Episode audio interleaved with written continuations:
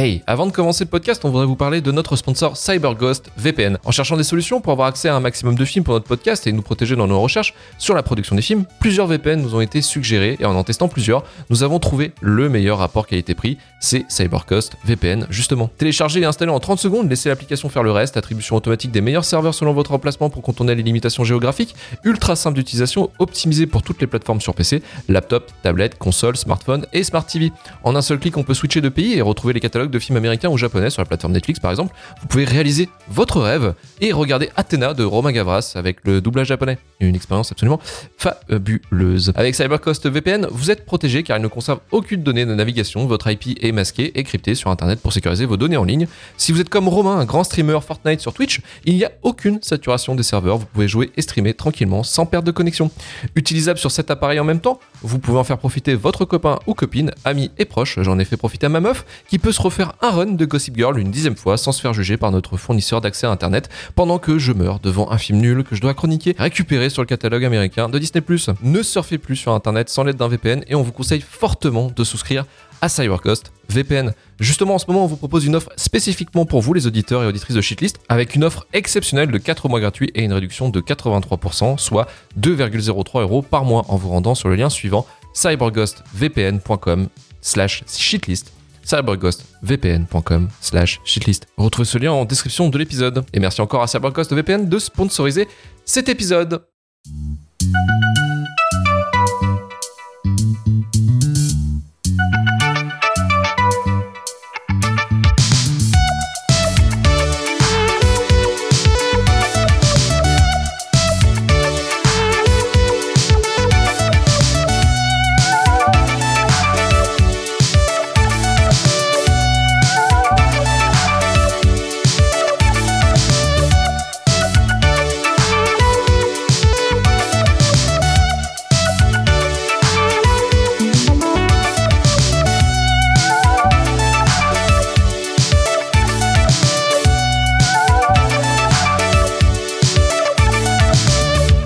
Bienvenue à tous dans Shitlist, le podcast qui vous parle que du pire du cinéma. À l'occasion de la sortie de Boys Afraid réalisé par Harry Astor, le nouveau film du chouchou des cinéphiles pédants que nous sommes, retour sur ce long métrage Midsommar, nettement plus clivant que son premier film Hérédité qui avait fait sensation à l'époque et quasiment emporté l'unanimité des critiques. Midsommar, quant à lui, mélangeant film d'horreur païen, horreur existentielle et slasher, avec la particularité d'être tourné en plein jour, a été considéré autant comme un chef-d'œuvre vertigineux qu'un des meilleurs films pour caler une bonne sieste. Je suis Luc Levedec et aujourd'hui, pour déterminer avec moi si oui ou non Midsommar de Harry Astor mérite finalement la shitlist, je suis accompagné de Marvin Montes, podcasteur euh, pigiste chez Écran Large et auteur de Alien la mécanique de la peur chez Sœur d'édition. Bonsoir Marvin. Et les Vétines, bonsoir. Et Betty, bonsoir, effectivement. Romain du podcast Jumpscare et chroniqueur sur le bistrot de l'horreur chez Filmo TV. Bonsoir Romain. Bonsoir. Et Karim Beradia du podcast Les débuts de la fin. Salut Karim. CV de merde à côté de vous.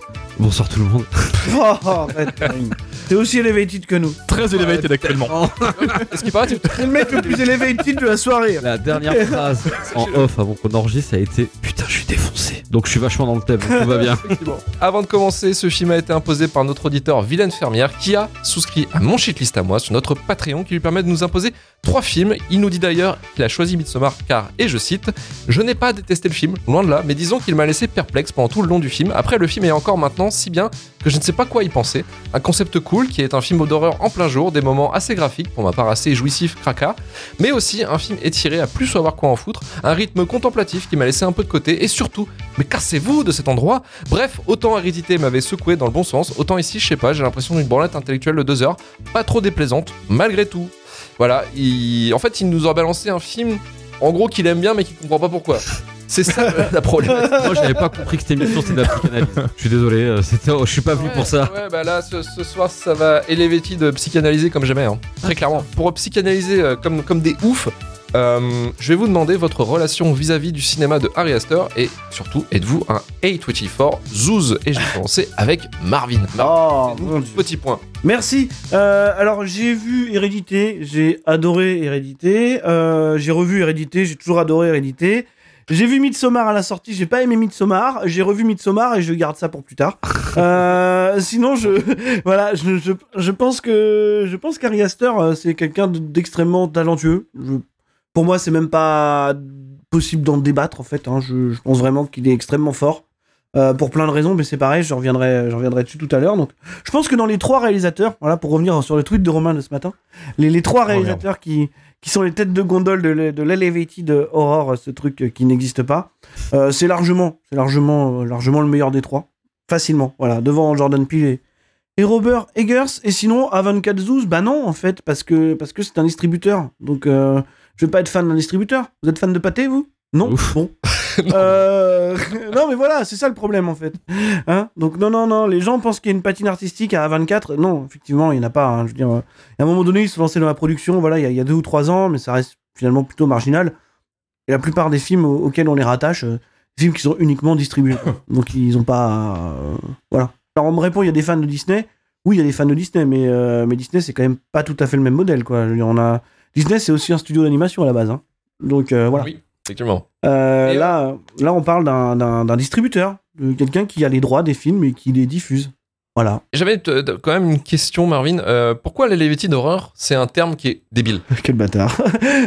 non, mais en fait, j'arrive C'est pas à gueule. comprendre ce que ça veut dire, euh, le Levity d'horreur. C'est parce que, en fait, euh, je sais pas, est-ce qu'il y a une définition claire? Est-ce que, est que quelqu'un peut savoir où ça remonte? Euh, Comment ça marche? Euh, Qu'est-ce qui est pas Ça a émergé Euh, moi- après Midsommar, justement. euh. Non, je crois que ça. Non, avant, avant, même Get. Out, tu vois. Ouais, j'ai commencé vraiment à le voir partout vers, euh, vers En, Midsommar. en tout cas, moi j'ai l'impression que Vêtus d'horreur, c'est, ça serait un film d'horreur qui serait euh, potentiellement euh, bien emballé, peut-être euh, esthétiquement, ou alors qui aurait des thématiques un peu plus sociétales. Mais bon, je veux dire, c'est du cinéma d'horreur en fait. Dans Non, ce cas-là, non, euh, ouais, John. Carpenter, c'est du d'horreur, Wes pas Craven. oublier aussi un truc, c'est que Ça la n'a pas trop de a sens. toujours haï le cinéma d'horreur et que c'est un bon Après, terme comme pour eux. j'ai, comme j'ai, comme j'ai dit avant, euh, qu'on enregistre, oui, c'est, c'est l'inverse du, du slasher dégueulasse, quoi. Ça sent le tighty douche. Voilà. L'impression que les gens, ils, il l'avait préparé. les gens qui regardent ça, peut-être qu'ils se lavent, quoi. Voilà. C'est peut-être ça. C'est peut-être ça l'histoire. Je pense que c'est vraiment là que ça se joue. Je vois pas autrement. hein. Ah, outre le taille qui douche, moi j'avais une autre définition, c'est qu'en gros c'est le, ça se veut euh, le film d'horreur qui soit un peu euh, entre guillemets euh, moins con que la moyenne quoi. Ouais, mais donc ça reste, ça reste quelque chose d'extrêmement euh, dédaigneux, quoi. Un peu. Ouais, dans ce point. Ouais, voilà. Ah, ça veut dire que, que Romero c'était de la d'horreur aussi, tout ça. Bah, Dans ces cas-là, oui. Enfin, je veux dire, oui, le, le- le cinéma d'horreur depuis son origine, en fait. hein. Je veux dire, euh, Frankenstein, Dracula, c'est vêtus d'horreur, si tu veux. Enfin, je veux dire, Ouais. ça n'a pas de. Ouais ouais. Ouais, donc non, sens, non, c'est un terme, c'est un- honnêtement, c'est c'est juste, euh, c'est juste un terme marketing à la con. hein. Je veux dire, voilà, regardez, euh, tu sais, c'est c'est l'inverse du, c'est c'est c'est ce qui prend peut-être le relais du cinéma de genre, quoi. Tu sais, c'est le la la la, Le terme la prolongation du la, la- la prolongation du complexe du geek, en fait. C'est-à-dire, euh, tu sais, le, le- le personnage qui pense regarder des choses différentes de, de la masse, alors que non, en fait, tu, tu regardes, tu regardes la même chose. Donc je pense que Ouais, c'est ça. ça. Mm. Karim, Harry Astor, pourquoi Enfin, pour toi c'est quoi? Euh, bah, globalement, c'est deux films. Euh, c'est deux films que j'ai euh, que j'ai appréciés. Euh, un peu, je sais pas que Marvel, moi j'ai beaucoup aimé Hérédité plusieurs fois. Euh, Midsommar, premier visionnage, j'avais aimé et euh, bon, je vais pas trop changer d'avis, j'expliquerai pourquoi après. Euh, un peu curieux, Ari Aster. Alors j'ai pas fait, euh, j'ai fait un peu, je vais reprendre le terme d'Elevated d'horreur, même si je supporte pas ce terme perso parce que j'ai toujours l'impression que ça faisait horreur pour Télérama. Donc j'ai un peu de mal, mais bon, ça c'est perso. Euh, mais euh, je suis curieux de ce personnage en fait, et je suis curieux de ce réal parce que déjà visuellement je le trouve très très bon, et thématiquement et symboliquement je le trouve bon, surtout thématiquement. Je sais pas, ces deux premiers films ont des thématiques, je trouve, qui me parlent et a une manière d'appréhender l'horreur que j'aime beaucoup. Donc euh, je suis assez curieux en fait, moi de ce mec-là.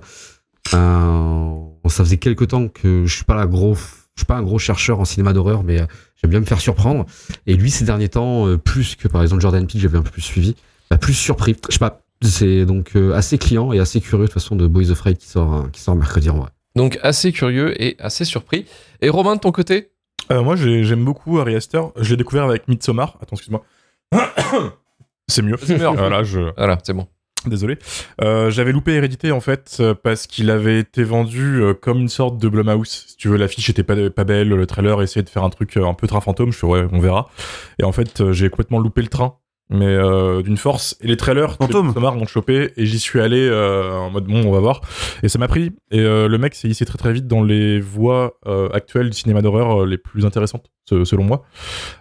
Et, et voilà. Et quant à, à, 24 euh, j'aime beaucoup de films qui sont sortis chez eux. Faut pas oublier un truc, c'est qu'il y a beaucoup de merde aussi chez eux. C'est juste qu'on fantasme sur trois films au final. Les trois qui sortent chez nous d'ailleurs, parce que au final, chez eux, ils en, ils en sortent plein parce que ils sont chez eux, mais en France, on n'en sort pas beaucoup pour des raisons financières, parce que c'est dur à distribuer ce genre de films, etc. Mais, euh, mais, mais, mais, mais voilà quoi.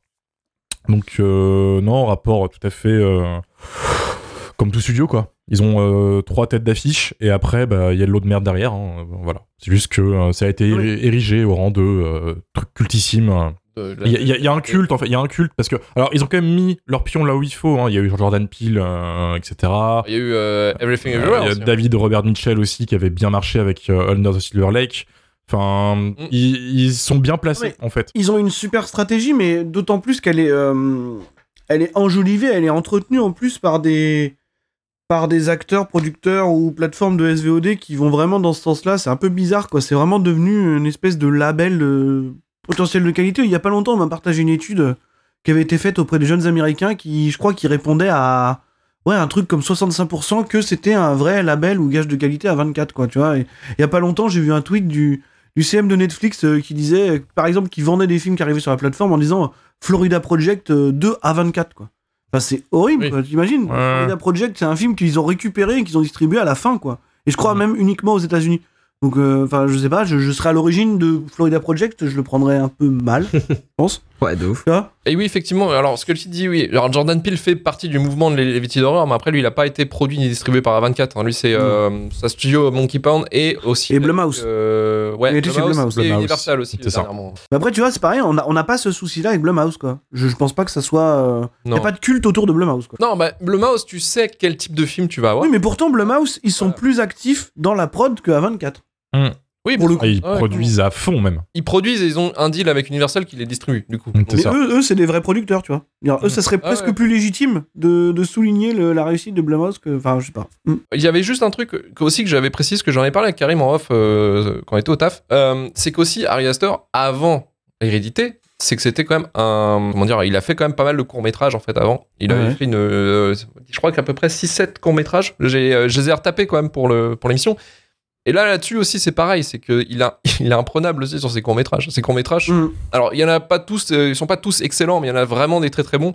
Et, euh, et si, euh, si je vous conseillerais, bah, c'est ce sont, ce sont celui qu'il a fait pour sa thèse pour l'IFI, qui est The Strange Things About the Johnson, qui est un truc qui, qui vraiment, il est dispo sur YouTube, faut le regarder. Ça dure 25 minutes, mais c'est terrifiant. Tu finis 25 minutes, tu fais Ouais, c'est bon, je pense que j'allais prendre l'air, je vais, j'allais marcher, je vais faire autre chose, je vais arrêter ma vie peut-être aussi. C'est c'est assez ouf, faut le regarder parce que déjà pour la réalisation, il est top, mais surtout pour ce que les thèmes qu'il aborde et de la façon dont il les aborde, c'est euh, c'est terrifiant. C'est vraiment terrifiant. Et, euh, ouais, c'est court, c'est vraiment des tueries. Euh, Il y a Munchausen aussi qui est vraiment, vraiment très très bon visuellement aussi. Et je vous les conseille franchement de, de regarder aussi, de s'intéresser à ces courts métrages qui sont vraiment, qui sont vraiment top pour le coup. Et on va pouvoir commencer sur Midsommar et on va mettre directement la bande-annonce. Hey, avant de lancer la bande-annonce, sachez que vous pouvez prolonger l'expérience Shitlist en nous soutenant sur Patreon en souscrivant au Shitlist Plus à 5 euros par mois. Cela vous permet d'accéder à tous les épisodes exclusifs de Shitlist en plus des épisodes en avance, sans pub. Lien en description de l'épisode. Je t'avais dit que je voulais aller à ce festival en Suède. Non, t'as dit que ce serait cool d'y aller. Ouais, et là j'ai l'opportunité de le faire, alors j'ai décidé peux pas d'y aller, c'est juste que j'aurais voulu que tu me préviennes, c'est tout. Elle a besoin de voir un psy. Tu veux te sortir de cette relation trop bizarre depuis plus d'un an N'oublie pas toutes les magnifiques Suédoises que vous allez rencontrer en juin. Ok, allez. Encore elle. Sans déconner. Ouais, mon cœur. Qu'est-ce qui se passe? Dani Ça m'a vraiment fait de la peine d'apprendre ce qui s'était passé. Excuse-moi.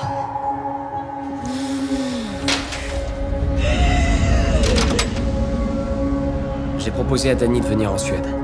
Vous savez ce qu'elle vient d'endurer. Christian a dit que vous alliez à un événement Oui, c'est un festival de folie. Cérémonie spéciale avec des déguisements. Ah, ça a l'air marrant.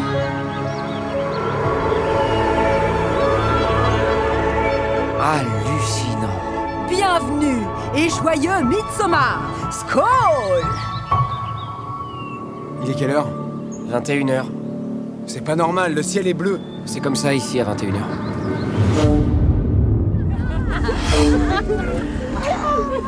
Ça fait combien de temps que vous êtes ensemble? Un peu plus de 3 ans et demi.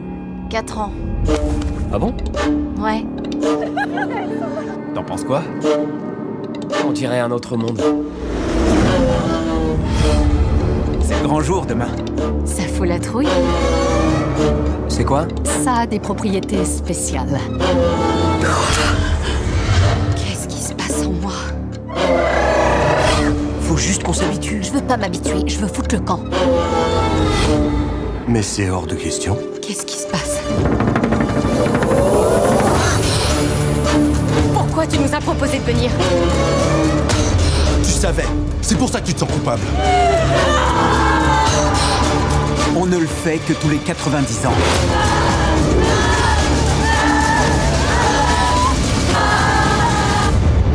J'étais tellement content que vous veniez.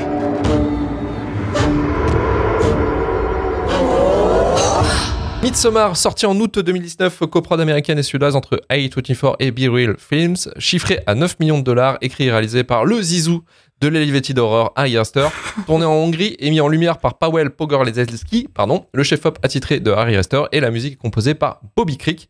Après 4 ans de relation, rien ne va plus entre Danny, interprété par Florence Pugh, et Christian, sous les traits de Jack Raynor. Alors que Christian se demande s'il va quitter la jeune femme, Danny perd sa famille. Peiné par le deuil de la jeune femme, Christian ne veut pas la laisser seule. Il lui propose de l'emmener avec lui et ses amis à un festival estival qui n'a lieu qu'une fois tous les 90 ans et se déroule dans un village suédois coupé du monde. Mais rien ne va se passer comme prévu. Le séjour qui devait être enchanteur va prendre une tournure cauchemardesque. Et on va commencer avec Marvin. Marvin, qu'est-ce que tu en pensé de Midsommar Alors, bon, euh, j'ai eu un cheminement compliqué avec Midsommar.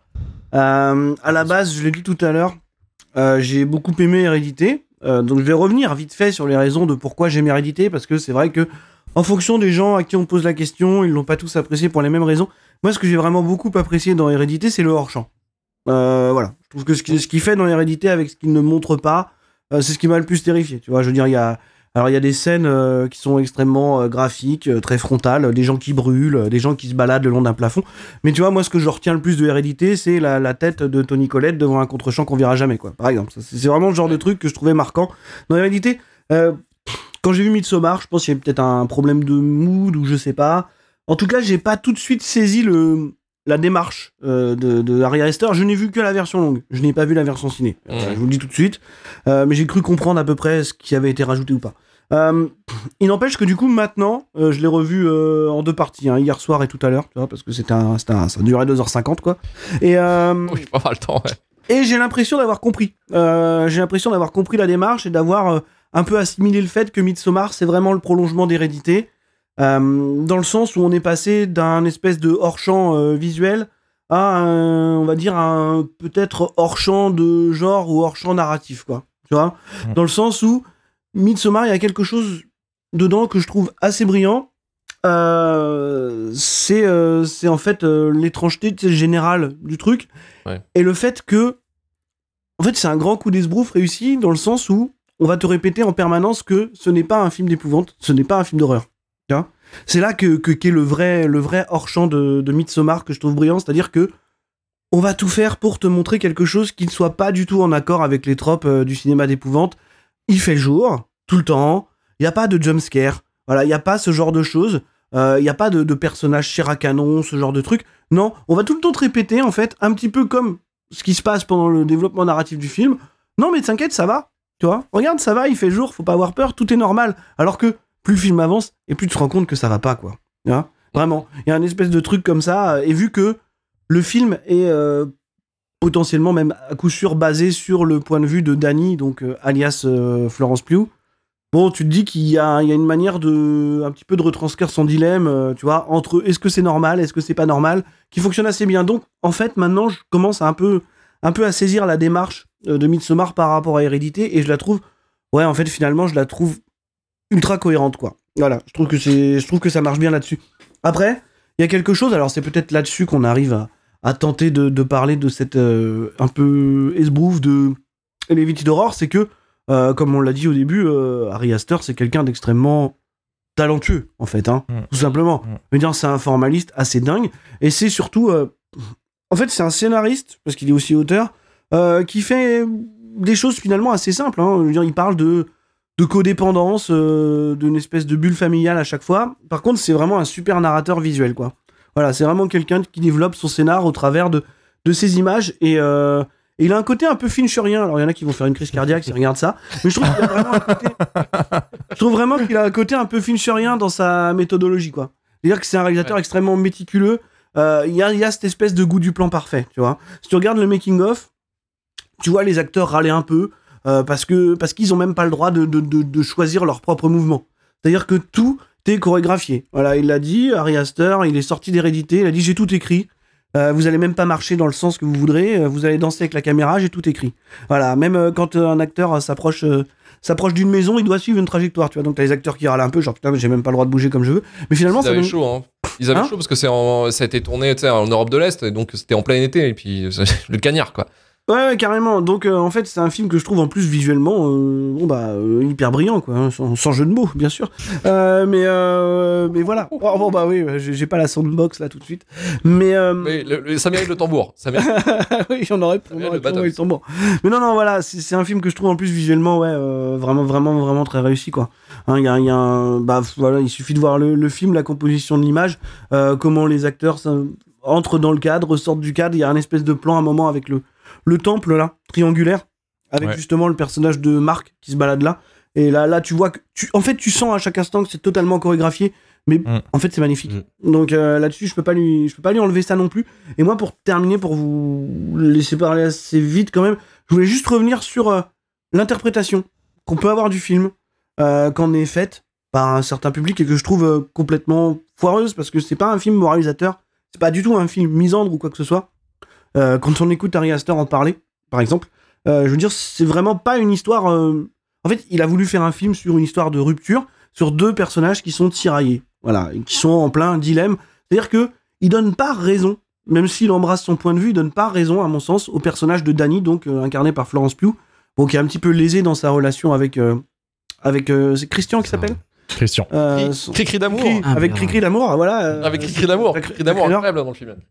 Il est, assez incroyable, mais finalement, euh, tu vois, il y a quelque chose de ambivalent euh, dans leur relation. C'est-à-dire que tu as d'un côté euh, ce type qui la néglige, qui se comporte mal, parce qu'il cherche une porte de sortie, mais en même temps, il veut pas l'abandonner, et puis il est relativement tiraillé entre le fait de savoir est-ce qu'il l'aime ou pas. Hein, Il se pose la question frontalement dans le, film, donc on peut pas établir qu'il la déteste ou quoi que ce soit.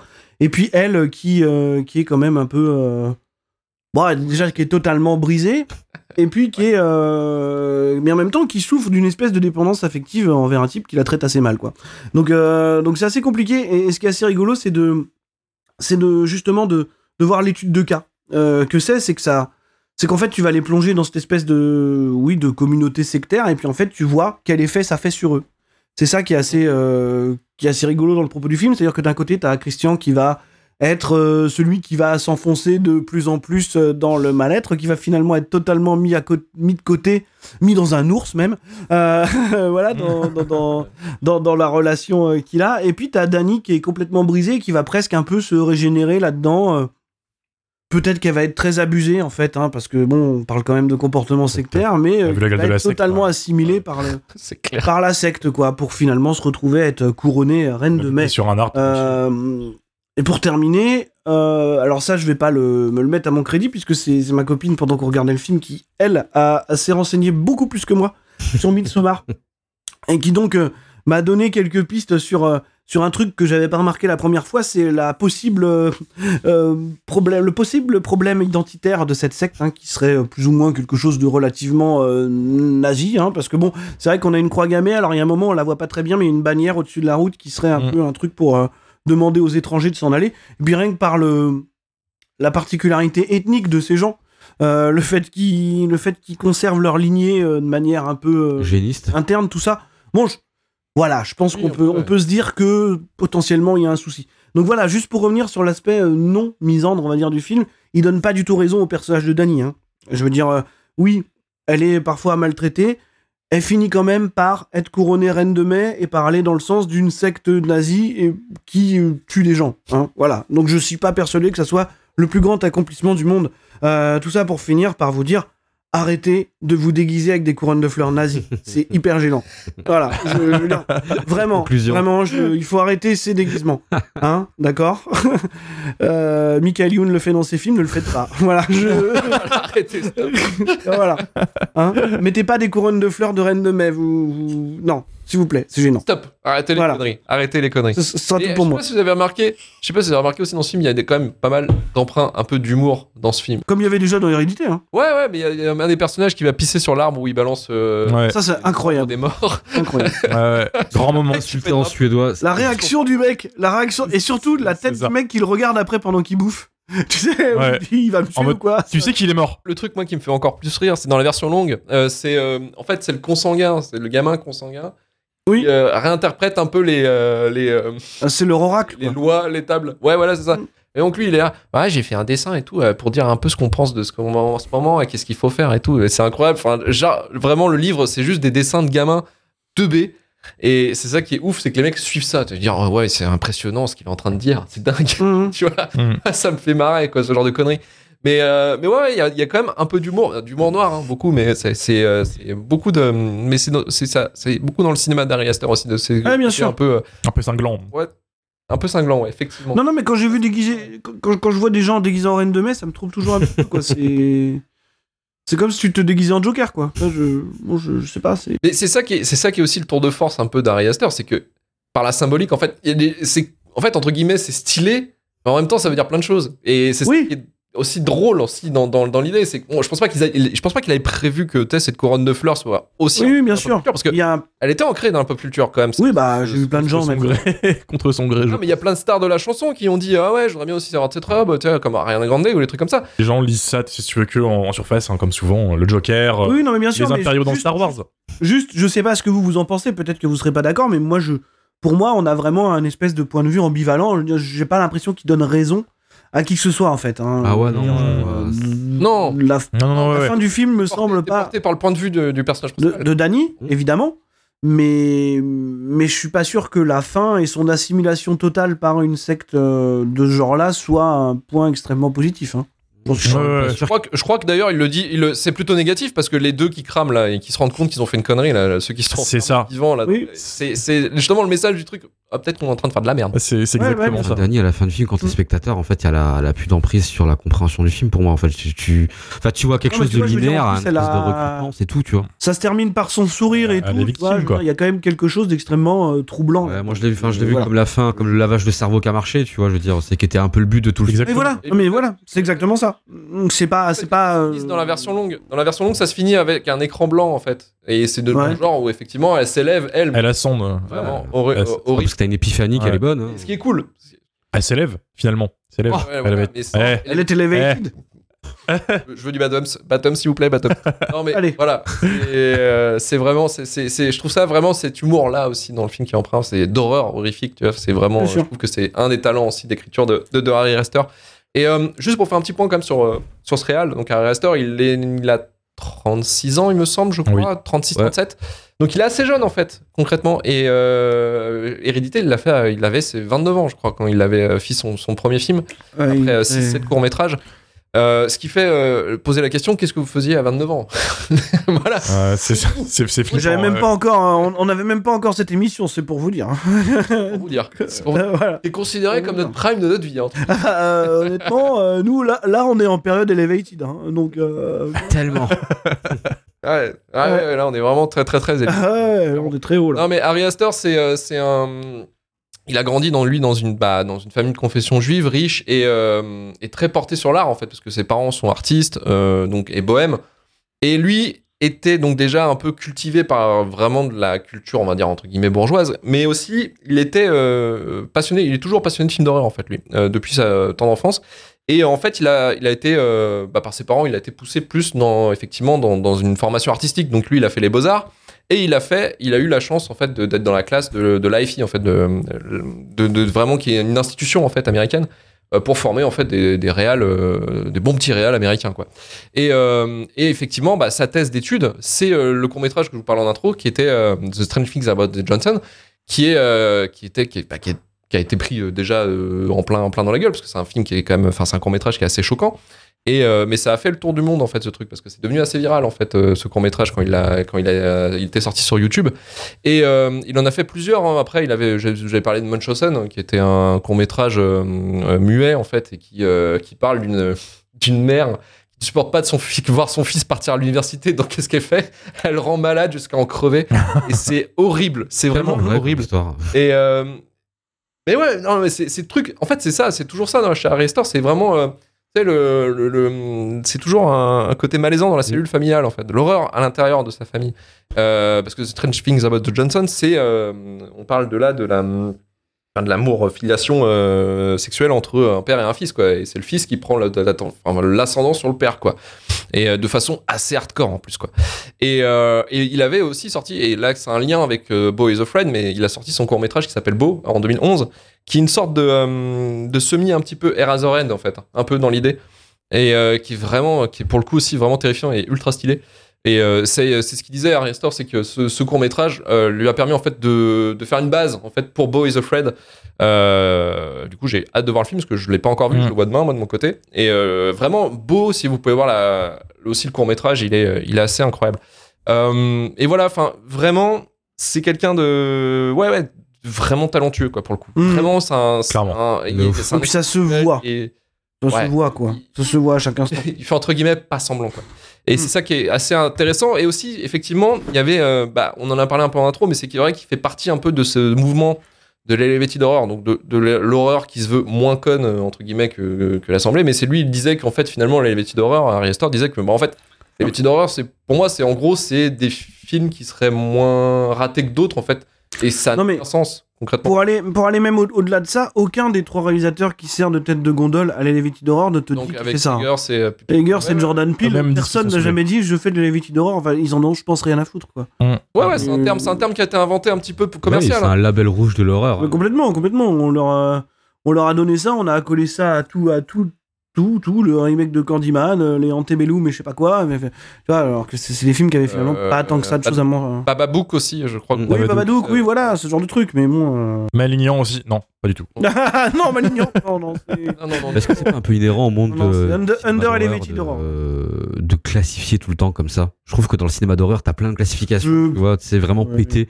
Est-ce que le monde s'est pas senti obligé d'en mettre une pour les films d'horreur qui étaient un peu le Ouais, classieux visuellement, tu sais, histoire de pouvoir mettre bien une catégorie, tu vois? Il y a, faut, faut prendre en compte que pendant des années et encore un peu aujourd'hui, l'horreur a été méprisée par la critique. Et d'un coup, les critiques Oui. se retrouvent euh, en face Oui. de films qui sont pense, euh. aux Oscars, limite, tu vois, Get Out. Non, non, puis Donc, de- de- que- que faire? avant d'être aux Oscars, ils se retrouvent face à des films qui sont justement vachement appréciés par la critique. Et, Il y a ce truc-là de dire oui, mais nous en fait on n'aime pas du cinéma d'horreur. Nous Donc, on aime. donc, voilà, en fait, pendant des années, c'était ça, c'était le combat des années 80 avec Starfix Man Movies en mode non, il y a des auteurs dans le- des auteurs dans l'horreur, c'était les premiers à en parler.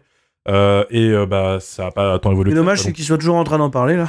Mais bon. c'est ça, tu vois, voilà. Non, non, fallait inventer un mot et ça a été ça, en fait. euh, c'est complètement con hein, comme terme. Ah, clairement, clairement. Romain, de ton côté, Midsommar.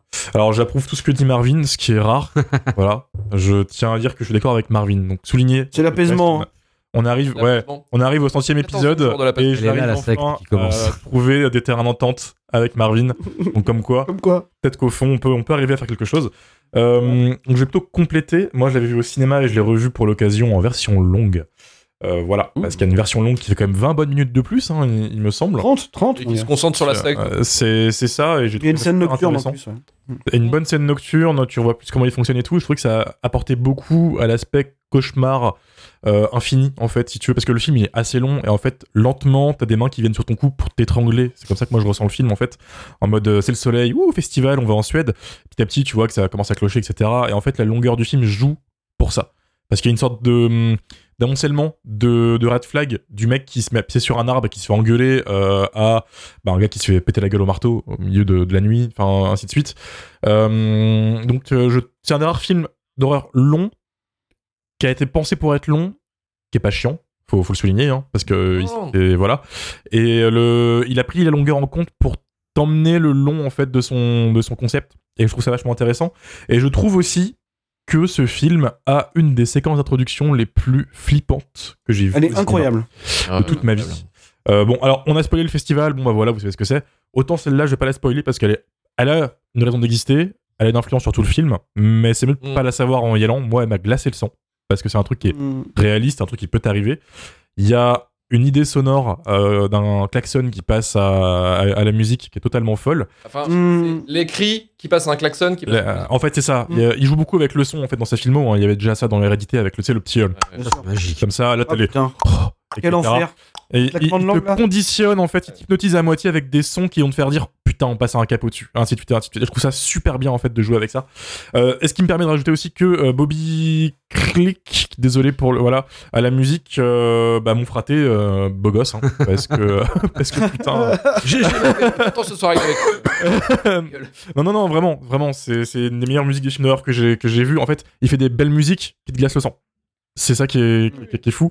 Et t'as ce final où du coup tout crame, où t'as les mecs qui se rendent compte que leur secte c'est peut-être pas le feu euh, en fait. Enfin, littéralement si au Ouais. final. Ah si, c'est le feu. Ah, si Je l'ai pas fait exprès celle-là, mon dieu, le, le cerveau malade. Et, euh, et Danny, qui tombe victime de- du, du culte, euh, avec cette musique qui est, qui est- qui est belle en fait en fait, pour ça, mais quand tu vois, t'as un plan d'un coup qui prend un peu de recul, comme si elle réalisait ce qui se passait, et d'un coup ça devient un peu plus horrifique, puis ça redevient beau. C'est en mode, il joue un peu avec le côté diégétique du, du film, et je trouve ça vachement cool.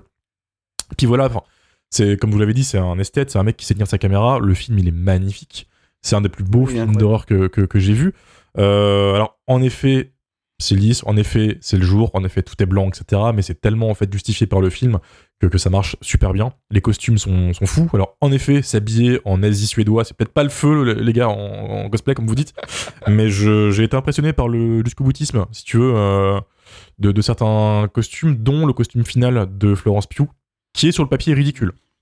Euh, ils, ont, ils ont vraiment dit on lui met des fleurs sur la gueule partout. Ah bah, Allez, c'est- c'est bon. A- et les fleurs les gars. le budget fleurs, ouais, ouais, ouais, ils ont débarqué à gamme vert. ils ont fait, Les mecs, Oh la vache. On donnait tout. Ah, ouais, ouais. ouais. Non, non, voilà, euh, c'est rare ce genre de- d'expérience au cinéma. Euh, euh, le revoir, ça m'a. Forcément, t'as pas la même expérience qu'en salle. Faut, faut, faut, faut le souligner. Mais ça Ouais, reste un ouais. putain de film. euh, et euh, voilà, hein, euh, gros- grosse dinguerie. hein, et voilà. Je peux pas. Non, juste pour rajouter un truc, c'est euh, Romain disait euh, c'est pas fun de s'habiller en Asie. euh. Il y a pas longtemps, on a vu des cosplays Stormfront. C'est à peu près pareil. Oui, Ah, arrêtez, arrêtez les cosplays Stormfront, arrêtez les Ouais. cosplays Star Wars impériaux, etc. Vous êtes des nazis. Voilà, arrêtez les couronnes de fleurs. C'est pas bien. Voilà. Euh, C'est une continuité. Peut-être que si vous regardiez les films, euh, bon, bah, soyons pas élitistes, soyons pas des elevated. euh, Ouais, mais bon, ce empêchons quand même les gens de s'habiller comme des nazis. Enfin, je, je sais pas, c'est pas de l'élitisme. hein. on ne Où est-ce qu'on en est finalement? Mais, euh, mais voilà, allez-y hein, si vous l'avez pas vu. euh, je suis désolé pour nos haters. hein, je sais qu'on s'est fait insulter de tocard sur Twitter euh, parce qu'on a dit qu'on allait parler de ce film, mais c'est pas ce soir qu'on va le défoncer. En tout cas, pas pour moi. Tocard avec deux C. Ah, Tocard, Tocard avec deux C. S'il te plaît. Et les vêtis de tocard. Les vêtis de tocard, effectivement. Euh, Il y a aussi un truc, un truc qui est assez intéressant dans le film, c'est l'utilisation, euh, je dirais, du, du fond en fait du film, parce qu'il y a, on avait des plans. Il y en a un moi, qui m'a toujours, euh, qui m'a toujours mis sur le cul. C'est celle où il y a Florence Pugh qui est, euh, qui est en train de traverser euh, tout un champ de- d'herbe en fait, toute seule. Mhm. Et au fond, il y a un arbre en fait qui reprend la, la forme en fait de la gueule Ouais. de sa sœur, euh, terrifiée en fait. Ouais. ouais, morte, on va dire.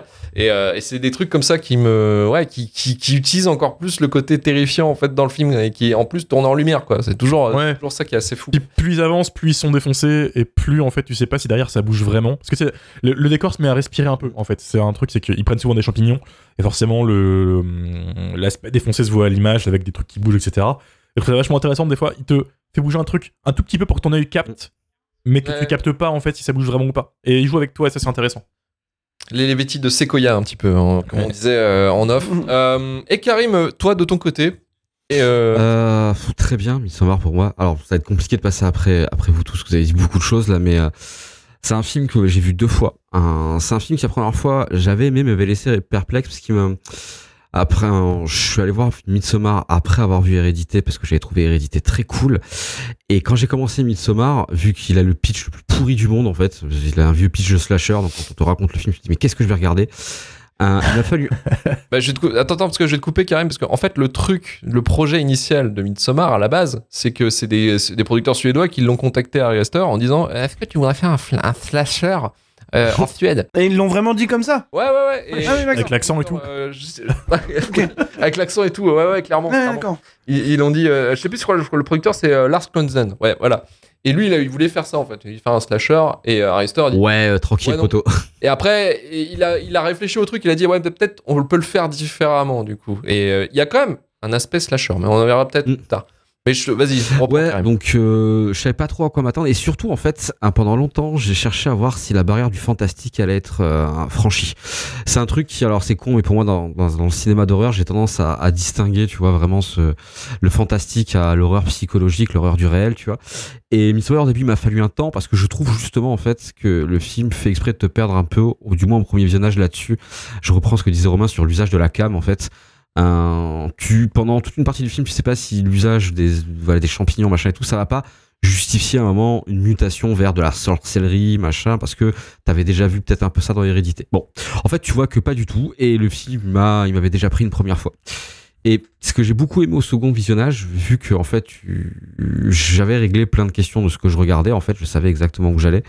Ça m'a permis de le prendre vraiment en fait comme euh, une espèce vraiment de transcription du recrutement que tu peux avoir dans une secte. Alors, complètement pété, parce qu'on est sur un truc qui est surabusé, mais je trouve en fait que la thématique, elle est ultra réelle. Et il y a un truc qui je trouve très fort dans le film, en fait, c'est que le film passe ton temps, dans toute sa construction, en fait, à te désaccorder du réel tout en restant collé dans le réel. Bon, c'est absolument pas français ce que je veux dire, mais dans l'idée, c'est que tu es sur un truc qui est très hypnotique et tu te fais embarquer. Et je trouve ça très pertinent parce que c'est pour ça, c'est fait pour, enfin, moi, c'est construit du fait que ça soit du, point de vue d'Annie, de euh, Florence Pugh. Mais surtout, en fait, c'est, euh, ça justifie un truc que j'aime pas dans les films d'horreur, c'est que j'ai vu des gens dans le chat qui disaient, mais encore une fois, euh, pourquoi vous êtes là, barrez-vous? Non, en fait. Parce que là, Dany. Non, parce que tu peux pas te barrer. Enfin, le film te l'explique en deux minutes. Ouais, et mais. C'est c'est ça. Il y a des raisons, entre guillemets, c'est qu'il y en a deux qui font une thèse. Ouais, et puis même vu que, vu que tu sens qu'il y a plein de personnages qui sont quand même assez. euh, le reste du groupe, sauf Dany, est assez. Il y en a qui essayent de se barrer quand même. Ouais, mais ça se finit pas très très Et on voit ce qui On se voit passe. ce que ça donne. Euh, Ouais. c'est ça. déjà, les seuls- ceux qui essaient de se barrer, tu vois vraiment que ça marche pas. Et la personne que tu as envie de te dire Ouais. par toi, elle va pas se barrer parce qu'elle est vraiment la victime ultra potentielle pour être là-dedans. Limite, tout le festival qu'il y a là, il a été prévu pour la recruter elle au détriment du sacrifice. Ex- exactement. Et en fait, quand tu regardes le film, ce film-là, qui en plus fait vraiment, je trouve qu'il y a un, il y a un effort pour le recherche, enfin recherche peut-être pas, mais il y a, il y a deux trois séances, euh, de- enfin sé- séquences du film qui m'ont vraiment rappelé tout ce que tu peux voir sur les sectes. Genre, c'est ces séquences où ils font du love bombing, c'est-à-dire quand t'as quelqu'un qui, qui a un sentiment négatif, t'as tout le groupe qui va se mettre autour et qui va euh, qui va crier de la même manière et qui va genre exprimer le même sentiment. C'est vraiment des techniques en fait euh, pour te laver le cerveau, te faire rentrer dans les sectes. Et je trouve que tout le film et dans toute la construction que ça ait dans la bande son, au cadrage, à tout, te met dans le même point, je pense, dans le même point de vue, même état d'esprit que le personnage de Danny qui Hmm. est on te l'a montré d'entrée de jeu, plus fragile tu peux pas parce que ben je vous spoilerai pas la scène non plus, mais l'évidence, je veux dire, si tu te relèves pas moralement de de- d'un truc comme ça, tu vois. Et bah ouais, le film il est continu comme ça, continue, continue, et je trouve que c'est bah, c'est un exercice qui qui est parfaitement réussi parce que t'es sur un vrai film de drogué, mais drogué surtout en fait, hein, parce que ce personnage de Florence de Danny a des vrais problèmes de dépendance à la base, hein, comme tu disais Marvin, dépendance affective. Mmh. Euh, Affective? des- Et puis voilà, elle est vraiment en crise manque, elle a besoin de retrouver une famille, un clan, machin et tout. Donc on est vraiment dans ces démarches-là. Et en faire un- Ouais, c'est Tarzan. et en réussir à en faire un film d'horreur pas teubé qui te raconte ça, moi je trouve ça euh, assez brillant, surtout que tout ça, c'est ça fonctionne parce que, comme vous le disiez, tout est millimétré. C'est un assemblage complet, t'as un menu complet. Je veux dire, c'est un peu bouffo gastro, payer 120 balles. Ah oui, il l'a fait. Oui. Il l'a Il y a pas de pain de mie À là. la pré-entrée, l'entrée, le pré-dessert. Là, on est passé au menu gastro. Donc ouais, Il y a pas Eh de pain oui. de mie là. Exactement. Donc non, euh, pour moi c'est c'est une grosse réussite. Et en plus, il y a, il y a un truc qui m'impressionne un peu chez Ari Aster, c'est que le mec, pour moi, je le compte en deux films. Il a son expérience en court métrage que je ne connais pas. Et en deux films et jeune, il n'y a pas trop d'hésitation. Le mec, il a des thèmes et il a des habitudes. Il y a des habitudes visuelles. Quand tu regardes Hérédité, quand tu regardes euh, et tu regardes Midsommar, t'as des marques de fabrique, genre jouer deux, deux, deux échelles de plan dans les miroirs. J'aime beaucoup ces transitions. Tu prends un objet dans un cadre Alors, et tu vas le switch. En fait, tu vas garder le même objet principal et tu vas switch Mm. de cadre. Même si c'est pas forcément lui, c'est des marques de fabrique qui s'est déjà mis et je trouve ça Euh, pas mal, tu vois. Si vous aimez les, si vous aimez les basculements de points, par exemple, euh, vous, vous allez kiffer Midsommar. hein. Il en fait tout le temps, c'est incroyable. Mais juste, juste ouais, pour appuyer ça, c'est aussi parce qu'il y, a un- il y a un truc qui est quand même relativement marquant, c'est qu'il bosse avec son chef-op depuis euh, le conservatoire, je crois. Ok. Bah, Euh, Ouais. C'est-à-dire Ouais. qu'ils ont vraiment fait leurs études ensemble et qu'il a bossé sur tous ses projets, y compris ses courts-métrages. Donc euh, voilà, c'est une équipe qui marche, quoi. Bah ça se sent parce que c'est Mm. c'est très fluide et même dans la thématique. Je suis assez curieux de voir en fait qu'il a, il a deux- une thématique qui est un peu chelou, c'est les gens à poil. Euh, autant dans Midsommar je comprends, autant dans Hérédité je- un peu moins compris, mais apparemment les gens tout nus ça fait peur. Mais surtout c'est ce délire autour du culte. Réel. Euh, ouais, je, je veux voir en fait, je suis curieux en fait de voir si c'était le hasard d'avoir envie de parler de ça qui a créé une thématique ou si ça fait partie des thématiques qui va amener. Parce que je trouve ça ultra pertinent en fait dans le cinéma d'horreur parce qu'on est sur une horreur du quotidien, je veux dire une horreur qui se cache à côté de chez toi. Et je trouve que quand euh, bah, t'arrives à créer des personnages suffisamment humains et qui représentent ça, bah ça marche. Ça marche encore plus que dans les films d'horreur où les Mhm. personnages ont des fonctions. Ils le sont aussi dans le cinéma d'Ari Aster, mais je sais pas. Ça, il y a un truc qui, peut-être que c'est que moi, mais je sais pas. Il y a un truc espèce de collé au réel, je veux dire, et qui fasse dans le fantastique complet ou pas. Ouais. Donc, Ouais. ça, euh, je trouve ça franchement brillant. Donc, euh, Bah, il arrive à faire une sorte d'inquiétante étrangeté, en fait, un petit peu, en fait, dans ses, dans ses films. Et je pense que. Ah bah c'est Midsommar, c'est Midsommar, c'est que Et ça. hein, de toute façon. tu sors de Midsommar tout le long. de- tout le film est basé sur ce truc-là, quoi. C'est-à-dire que pendant, bah, comme on disait au début, quoi, c'est pendant, pendant, ouais, les trois quarts du film, on te dit, mais non, mais t'inquiète, hein, tout va Ça va bien se passer. pas de problème. Avec le sourire. Euh, Ah, c'est normal. Ouais, genre, t'inquiète, ça va. Il y a même une scène qui m'a fait rire, moi, c'est la fameuse scène, tu sais, qui encapsule le propos du truc. C'est-à-dire, c'est, c'est une des premières fois où ils prennent de la drogue. Euh, tu sais, où ils sont Mm. sous un arbre, là. Et puis, euh, il y, en- il y en a un qui dit, mais ça va pas, là. Ça va pas du tout. Fait, mais si, si, t'inquiète. Allonge-toi, ça va, c'est bon. Ah c'est exactement voilà, ça. t'as- t'as- tout le film en 5 minutes. Ils se font autant manipuler, c'est qu'il y en a un qui est un peu le, le mec. Le recruteur. des gens, en fait. euh, et qui Ah, bien le sûr. recruteur, qui ouais. leur pote aussi. C'est le démon, ce mec-là. C'est le démon, ce mec-là. Qui a, monté ce plan. Et on ne sait pas, en fait, à quel point il est derrière tout ça. Ce qu'il a pu faire avant ou pas euh, pour, pour que ces gens-là se retrouvent là, tu vois?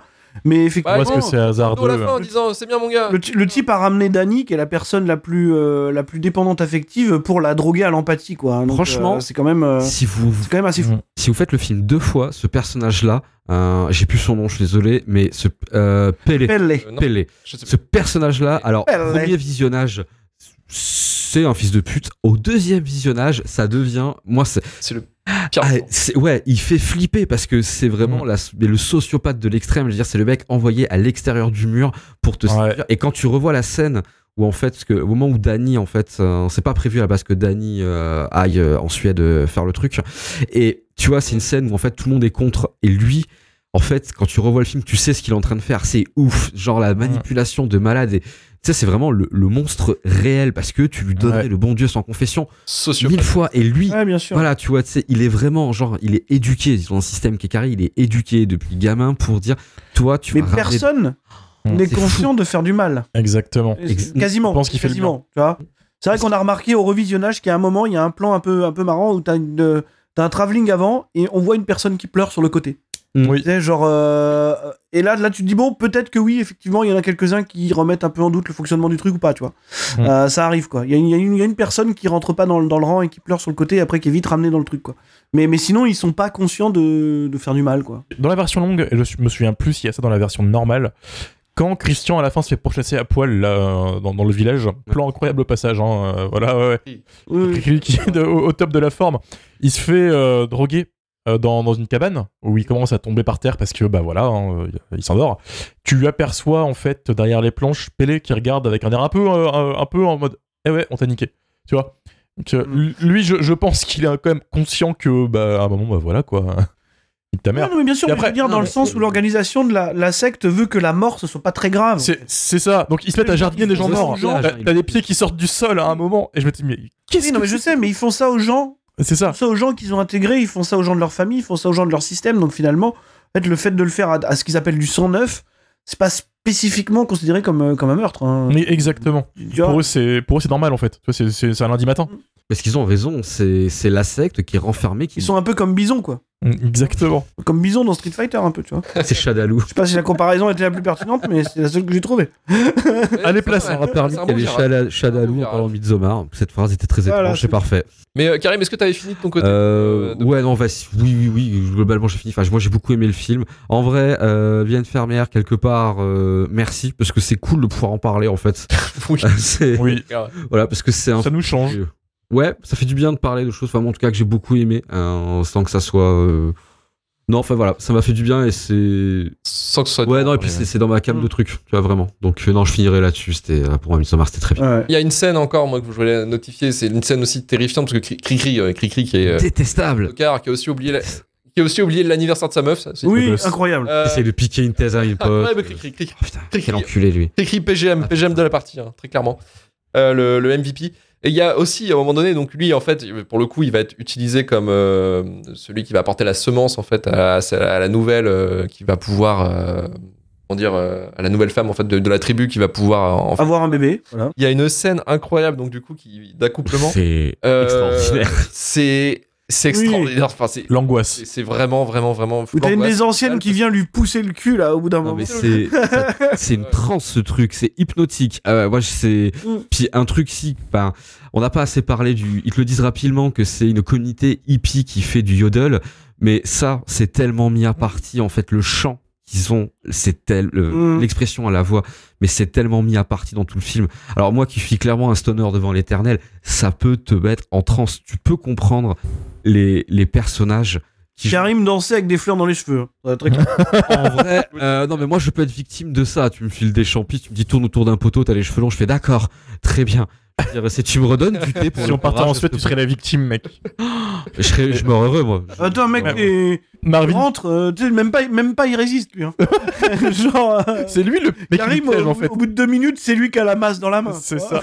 Pendant ce temps-là, Marvin, c'est le mec qui pisse sur un arbre. T'es sûr C'est ça. Oui, c'est probable. c'est probablement moi. En tout cas, la question finale, ce film mérite-t-il la shitlist? Et on va demander à Karim, Karim, ce film mérite-t-il Euh, pas du tout, mais merci pour en avoir parlé, c'est cool. Marvin, Non plus, bah non, du coup, vous voyez, bah vous m'avez donné l'occasion de le revoir alors que je l'avais pas aimé, euh, plot twist quoi. Donc non, pas du tout, pas du tout, c'était très bien. Donc merci Vilaine Fermière. Bah, merci, Vilain Carrément. Fermier. ouais. Romain, de ton côté Bah non, mais littéralement, il mérite pas la shitlist. On devrait même pas en parler, en fait, de, de base. C'est c'est bien de nous feed des films, mais euh, putain, faites un effort. Moi, on m'a fait venir Ouais, pour vraiment, Kong vraiment. 2 et Robocop Donnez- 3. Ouais, voilà, à la base, on venait, nous, euh, ouais, on parlait de ça quoi. Ça, ouais, parlait putain, de- on a de- changé, les gars. quoi. Putain, ouais. Et là, euh, Ah, quoi. c'est un reproche qui est valable. hein, je le vois sur le réseau, on parle de bons films. Bah oui, bah désolé, mais on décide pas. Voilà. Ah oui, les gens vont nous en donner de l'argent, on peut-être. On respecte les gens qui nous. Ouais, c'est ça. Non, non, mais le pire, c'est qu'il a payé 10 balles pour qu'il ait un avis de Midsommar. C'est c'est ça. C'est ça le Et truc. je pense qu'il il a payé 10 balles pour bien. défonce Midsommar. c'est c'est ça. Ouais, ouais. Et, et David Fermière, je la suis désolé. quand il va coûter Et l'épisode. le mec s'est fait. C'est Enfin, le mec, je sais même pas si c'est. c'est- Je sais même pas. Euh, vilaine fermière. euh, Si, si, qui- si, si, si, c'est un mec. un mec. Ah d'accord. Eh ben le, le mec est... est totalement escroqué en fait ce soir. enfin, je veux dire. euh. Est-ce qu'on lui aura ça. pas apporté un peu de, de bonheur Genre, il doutait de savoir si ça pouvait être Si, bien ou pas. pense, bah je si, pense. voilà, on a décidé pour toi. Tu Oh, il aimes. Il a vécu sur Midsommar. Il a vécu le machin, genre tout le monde dit ça va bien se passer, c'est cool, etc. Alors qu'il pensait qu'il y a un truc qui allait à un moment peut-être péter, mais euh, pas du tout. Désolé. Si tu aimes, Malheureusement, viens, non, euh, a pas de souci, c'est cool. Mais donnez-nous des bons films, hein, pas de soucis, hein, nous on est là, on aime bien, au contraire, ça fait des vacances. C'est clair. Non mais donnez-nous des vrais mauvais films Ouais. dans ces cas-là. Euh, Donnez-nous Nope. Tu vois, je veux dire euh, tranquille. Bon, Ah, c'est il l'a placé. Et en plus, eh, je vais vous faire une confession. J'ai revu Nope et j'ai changé d'avis sur Nope. Donc, euh, Putain, mais c'est. Qu'est-ce que c'est que ce bordel? Mais Qui êtes-vous? Je direct. Où est mais Marvin je vous le dis, je vous le dis. Ipex, il évolue. Ouais, c'est vrai qu'il a Il évolue. on hein. a, on a perdu le vrai Marvin, je pense, au Paris Fan Festival, parce qu'il est encerclé Ouais, par des furies dans une cave et il nous a envoyé un doppelganger quelque part. hein. Twin Peaks saison 3, quoi. c'est c'est ça. Attendez, je vous ai pas dit que c'était un chef-d'œuvre. hein. Oh, tranquille. hein. Non, mais il y, a il y a une évolution et c'est bien. Non, c'est juste que moi, je prends le temps bon. de revoir les films et du coup, je- je- vu que je suis pas obtus comme certains ici, bah, euh, je, tu vois, j'ai, j'ai- j'ai- voilà. Euh, Marco te dit c'est peut-être le moment de revoir Hook. Non, par contre, ça, je l'ai revu, c'est une catastrophe. Bien tenté. Désolé. Bien Désolé. tenté, mais non. mais non. Ce sera un épisode, bien sûr, euh, Hook, euh, un épisode dont on parlera, bien sûr, dans, dans Checklist euh, un jour, peut-être. Un jour, peut-être.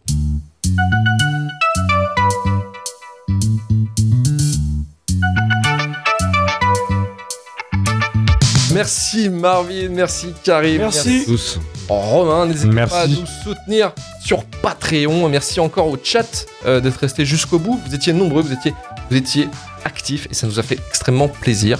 Euh, n'hésitez pas donc à nous soutenir deux forfaits. Le forfait à 3 euros, le Shitlist Prime qui vous permet d'écouter l'épisode de Shitlist en entier avec le courrier des sans pub.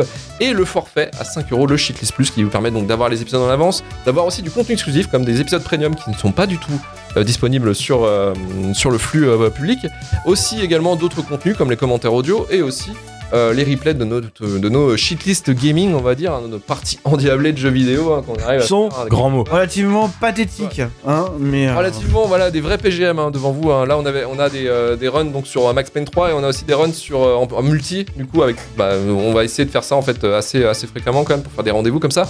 Euh, des rendez-vous de, de gaming en multijoueur et notamment on a fait Dead by Daylight. Euh, là, on avait prévu aussi, euh, je crois, Marvin et Romain, on avait fait, fait Left 4 Non, pas, c'est pas Left 4 Blood, c'est Back. Back 4 Blood. Je sais plus. Back 4 Blood. Ouais, Back 4 ça. Blood. Avec peut-être aussi Karim, voilà, pour faire aussi des, euh, du jeu euh, comme ça, multi euh, à plusieurs, et que vous pouvez regarder. Généralement, on va faire ça soit le jeudi soir, soit le dimanche. On verra, on verra comment on va se démerder sur, euh, sur le planning. Mais voilà, hein, n'hésitez pas donc à, souscrire aussi à la, chaîne Twitch pour, euh, pour suivre tout ça. Euh, on va remercier nos donateurs cette semaine qui, ont, qui se sont abonnés du coup à, notre, à, nos, à nos forfaits. On remercie Anonyme, on remercie l'évêque, on remercie aussi Victor pour leur souscription au Chili Plus et on remercie Mathieu pour sa souscri- souscription pardon, à Chili Prime. Retrouvez-nous du coup la semaine prochaine pour vous parler encore du pire du cinéma, chilispodcast.gmail.com pour le SAV. Rejoignez-nous sur tous nos réseaux sociaux, n'hésitez pas et si Bien sûr, euh, balancez vos, vos avis, euh, vos critiques sur euh, bah, tous les agrégateurs de- d'avis, hein, sur Apple Podcast, sur Spotify, sur euh, Sens Critique. N'hésitez pas, on est là pour les lire, on est là pour les lire les, les commentaires les plus, les plus farfelus. N'hésitez pas, n'hésitez pas à le faire. Et on se dit à la semaine prochaine. Allez, salut à tous, ciao Salut. Bonne nuit élevée.